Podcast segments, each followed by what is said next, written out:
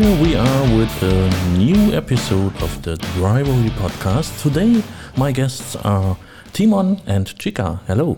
Hello. Hello. The Drivery Goes Japan. The program is called the Drivery Japan German Accelerator. Timon, can you explain a bit about that program? Well, first of all, the idea is uh, to expand the Drivery ecosystem towards Japan. Uh, we have created a marketplace for mobility innovation here in Europe. It's one of the largest or the largest. And uh, however, the problems we are coping with, climate change, mobility, are global problems. And that's why we want to also engage and interconnect with the startup ecosystem in Asia. And we want to start in Japan. And uh, here we have, we are very lucky that we have uh, Chika as member of the Drivery in Berlin with her company Crossbie. And from there, we want to start to engage the Japan ecosystem. Maybe Chika can explain a bit in more detail on how we do mm -hmm. that. That sounds very interesting. Chika, you are heading a Berlin based company with a focus on Japan. Uh, what made you decide to focus on this country? Yeah, thank you for the question. That's a really good question. After I lived in actually um, Helsinki, London, New York, I came to Berlin. And uh, I think Berlin's ecosystem is quite unique. The diversity and the inclusion is actually, I think, better than other places. And the technologies are developing, and over the last 11 years, I uh, we decided really that we like here, and then I think the connection between Berlin and Japan is quite relevant. Mm-hmm. That's why we are here. That's fantastic. How did you come up with the idea for the accelerator and what do you hope to achieve with it? Well, I, I can say that mentioned already before. We hope to really make use of the synergies that we can create between the two ecosystems. We have a whole bunch of very innovative startups in Berlin, but we mm-hmm. have as well a very great startup scene in Japan evolving. And there are some differences in focus. So I, I can see a lot of deep tech, electrification, um, science-based startups from coming over from Japan. And here in Berlin is a bit more about the business model side. So I think we have a great uh, complementing ecosystem opportunity here, mm-hmm. and uh, um, that that's the initial thinking, initial thoughts. Maybe Chika, you can evaluate a bit on that. Yes. So since uh, almost the inception of the Drivery, I was quite interested in the business model of Drivery and the ecosystem Drivery is growing. And I thought that has a very good synergy between Japan and uh, Drivery here. And so Crossbie actually does uh, creating the big bridge between Japan and Germany through Berlin. And I thought the Drivery could be one of the great opportunity and probably a showcase to mm-hmm. the both countries if yep. we can establish both and Drivery in here as well as in Japan. And uh, uh, industry, like focusing on urban mobility and the mobility sector, is quite great for Japan too, because Japan has one of the in the greatest uh, mobility industry in Japan. Yes. Mm-hmm. Uh, but looking at how it's developing at the moment, um, probably also based on like in the mega cities in Japan, there are huge numbers of local public transport providers. Like in Osaka, which is like second biggest city in Japan, mm-hmm. has mm-hmm. already like 16 or providers of public transportation, and Tokyo is more.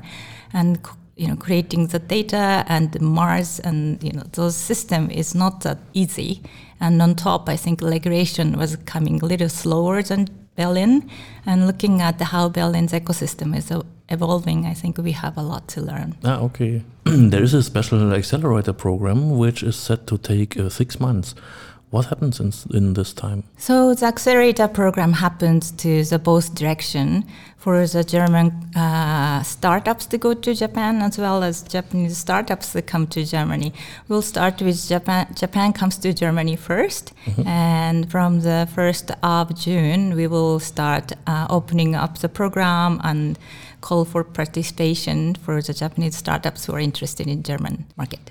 Ah, okay. What does it take for a company to successfully scale in such a short time?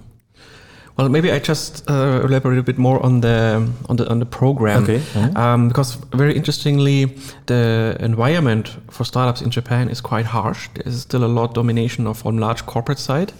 So those startups who actually make it are very good. And we just want to bring them the opportunity uh, to enter the European market very effectively. Now, coming back to your question of Yeah. growth. So uh, they have really great tech. They are a great founders team. They have even founding, but they have difficulties to enter the European market. There is a cultural uh, difference. There is language barrier. There is a uh, geographical distance. Not to forget nowadays, even more critical. And we want to close that gap. We want to enable them to, to have a great pitch deck for clients here. We do one-on-one introduction to clients here in the ecosystem of the Drivery and give them a smooth ride into the European market and accelerate here. And that's leading to growth, Yeah. international growth. So the Drivery is uh, specialized in uh, everything rela- related to mobility. What kind of companies are liable to take part in this program? So any startups working in mobility areas, especially who is already having a good traction, the first traction in Japan, and would be applicable for this program. And then um, they have a strong will to expand it to German market or from Germany to European market. Right now, we still have this uh, strange pandemic. How will the companies meet? Will it everything be virtual right now, or will it get back to a, to a normal way to meet up? So we'll start with online virtually. Mm-hmm. And I'm very confident that this is going to work. From my previous experience of last year, I did similar experience. I did similar program to bring Japanese startups to Germany, and that was totally uh, everything was online. And But ne- nevertheless, we hope that a bit later the year we might have the chance to meet in person when things relax on both ends. So if we are lucky, we can make that happen as well. yes, as soon as possible. Another question: What are the particip- participating uh, corporates, and how have you selected them? Well, um, we look in general for corporates that are open uh, to cooperate with startups, um, not only by having the respective culture, but also having um, the organizational docking points. Uh, in most cases, we have a lot of corporates here in the Drivery that have a scouting team here, that have incubators, accelerators here. So those are our prior targets to introduce them to the startups. But nevertheless, we also have contacts beyond uh, the Drivery ecosystem, and when we see, if we see a startup can really bring value to an OEM, to a, to a market here in Europe, we will go out and, and, and reach them. So, where do you see the, the big differences in the ecosystems of Germany and uh, Japan? Good question. um, I haven't thought about it. Gi- Give me a Yeah. second. um, so other, in, in other words, what can the German mobility sector learn from Japan, and also vice versa? if I understood correctly, then uh, so Japanese mobility ecosystem is quite built around public transportation as well as uh, OEMs. But there are some cities start focusing on collecting, you know, uh, mobility startups as well as big corporations together and start creating a mobility ecosystem regardless of the uh, connection to uh, OEM. And that I see is a big chance for to connect between Germany and Japan and start creating like a horizontal global mobility ecosystem. For the drivery, it's also an interesting point to learn from Japanese companies or Japanese uh, startups. So, what do you expect to um, get some uh, some additions for the for the drivery maybe? I mean, I have uh, some experience in my career. I was living in Japan, and Ah, okay. I had a lot to do with uh, Japanese clients in that case. And it always impressed me how well thought through and structured they are working. The discipline, the precision, the quality of business and products. That was always impressing me. And this is also, you can see it in the ecosystem. If, if people deeply, sincerely apologize if the train is five seconds too late arriving at the platform. yes, uh, Um, they are always laughing this- about it here in Germany. How can it be that a train is late? it's yeah, not this is working. uh, really lasting impressions, and there is a lot from that uh, thought of thinking and, and, and deep thinking into into technology and processes that we can learn from Japan. And uh, some startups here are in, in, the wild phase, they go out and, and just move. And uh, I think here we can maybe get a little bit of calibration. And of course, maybe the Japanese startups get also a bit of the creative part and, and, mm-hmm. and the dynamic part. Uh, so it could be a very great match between the both of them. Uh, looking forward to see that. Yes, this sounds uh, really interesting. So we can look forward to have some very interesting uh, things happening here in the Drivery. Do you have anything? What uh, What do you think it's? Uh, maybe we can say how, how people can um, apply. Oh yes, how to how to.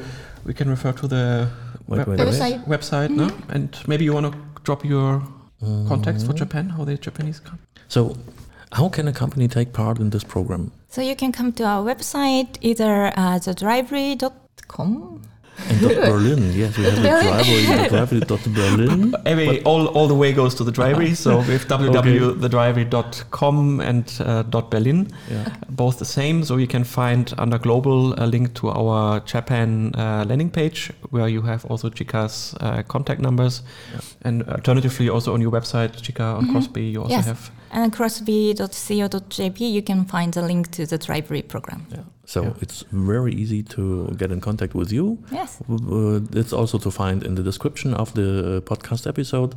And very important uh, to, to point it out, it's for free. Mm-hmm. So we don't charge the, the startups uh, to participate. So we really hope they can only have a win uh, out of that program and uh, we our target is to enrich the ecosystem. So uh, we're looking forward to that. The yeah. hurdles are really low to participate. That's great. Sounds fantastic. Thank you both for the talk, and we will hear from each other very soon. I'm sure. Thank you, Nico. Thank you. Thank you very much.